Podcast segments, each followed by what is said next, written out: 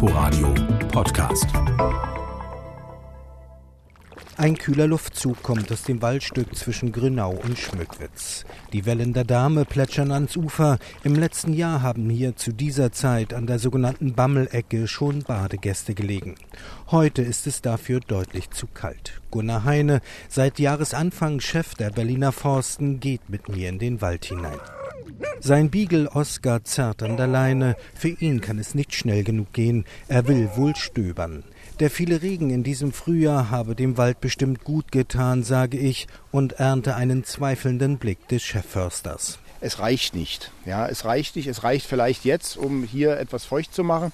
Aber wenn Sie sich jetzt hier an den Rand stellen und mit der Fußspitze ein bisschen kratzen, da wird es gleich trocken. Gunnar Heine in seiner türkisfarbenen Wetterjacke mit dem Symbol Berliner Forsten auf der Brust schiebt mit der Fußspitze den Waldboden etwas beiseite. Und tatsächlich, die Erde ist trocken.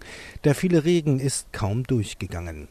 Mit uns unterwegs ist auch Grünaus Revierförsterin Ulrike Lukas. Die 39-Jährige trägt eine grau-schwarze Fließjacke, eine braune Hose und grüne Gummistiefel. Die trockenen Jahre haben inzwischen überall ihre Spuren hinterlassen, zeigt die Försterin auf 40 bis 50 Jahre alte Buchen, die prall im Saft stehen müssten. Man kann ja hier sehen, hier vorne sind wirklich oben in den Kronen wenig belaubt bis gar nicht belaubt dann kommen die Pilze und äh, das sind starke Absterbeerscheinungen. Und äh, ich sage mal, die Buche hat bei mir auf der Fläche sowieso, ich sage immer Goldstaub. Ich habe sehr, sehr wenig, vielleicht drei Prozent von der Fläche habe ich Buchen so im Zwischen- und Oberstand drin.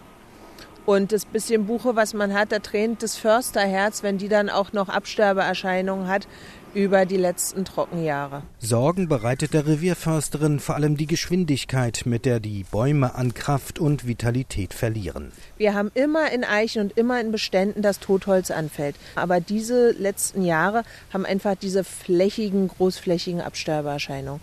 Letztes Jahr haben wir zwei Buchen abgeschnitten. Dieses Jahr muss ich lügen, wenn ich reingucke, sind bestimmt schon 20, die man abschneiden kann. Über die komplette Fläche. Bis in die Mitte rein.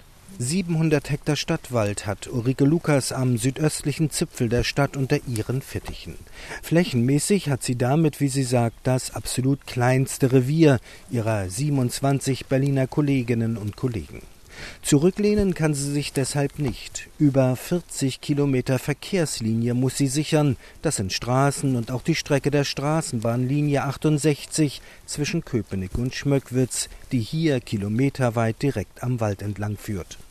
Lukas muss mit ihren Leuten dafür sorgen, dass keine maroden Bäume umfallen und Schaden anrichten. Wir haben über die letzten zwei Jahre mitbekommen, dass wir eigentlich alle drei bis vier Monate wirklich an den verkehrssicherungswichtigen Linien vorbeigucken müssen, weil die innerhalb kürzester Zeit absterben, die Kiefern. Das sind so die Nachwehen der letzten Jahre, die jetzt einfach noch kommen. Und der Niederschlag, der in diesem Frühjahr runtergekommen ist, hilft nicht, den Kiefern der letzten zwei Jahre mit dem Trockenstress auszugleichen. Gunnar Heine hat am Jahresanfang den Chefposten bei den Berliner Forsten übernommen. Er hat in seiner Karriere bei der Forst kaum eine Station ausgelassen. Revierförster in Erkner bei Berlin, dann jahrelang bei den Brandenburger Forstbetrieben. Er war Naturparkchef und jetzt ist er, wie jemand mal schrieb, Herr über 20 Millionen Bäume in Berlin. Und ich sage immer spaßeshalber, ich kann mir immer aussuchen, ob ich der Kleinste oder der Größte bin. Entweder bin ich der größte Kommunalförster in der Bundesrepublik Deutschland oder ich bin der kleine Landeswaldförster in der Bundesrepublik Deutschland. Selbst das Land Schleswig-Holstein hat ein bisschen mehr Landeswald als die Hauptstadt Berlin. Knapp 30.000 Hektar Wald gehören Berlin. Gut die Hälfte davon steht auf Berliner Stadtgebiet. Der Rest ist Waldfläche in Brandenburg. Vor allem in Richtung Norden zwischen Pankow und Wandlitz gehören den Berliner Forsten große Flächen. Die jüngste Waldschadenserhebung zeigte für das Berliner Grün ein ziemlich dramatisches Bild. Nach der Statistik ist nur noch jeder siebte Baum wirklich gesund. Eben, nach der Statistik sagt Forstchef Heine. Aber was heißt schon gesund? Und auch ein Baum, der nicht mehr ganz gesund ist, äh, der ist trotzdem noch vital. Ja, ich, ich tue mich da ein bisschen schwer, jetzt äh, da Zensuren zu verteilen. Und äh, insofern ist das als, als Kernaussage über den Zustand unseres Waldes für mich nicht ausreichend. Gunnar Heine braucht keine Zahlen und Statistiken, um den Zustand des Berliner Waldes zu beschreiben. Der Wald kämpft. Er kämpft, es geht ihm aber nicht so schlecht, wie diese Zahlen, die Sie gerade sagten, äh, ausdrücken. Es geht ihm mittelprächtig, würde ich sagen. Hier in Berlin, wohlgemerkt. Auf rund 60 Prozent der Berliner Waldfläche stehen Kiefern, die im Moment die größten Probleme haben, über die Runden zu kommen. Bei den Eichen, die ein Drittel der Fläche ausmachen, sieht Gunnar Heine durchaus Entspannung. Sie seien vitaler geworden und das mache Hoffnung, sagt Berlin-Chefförster.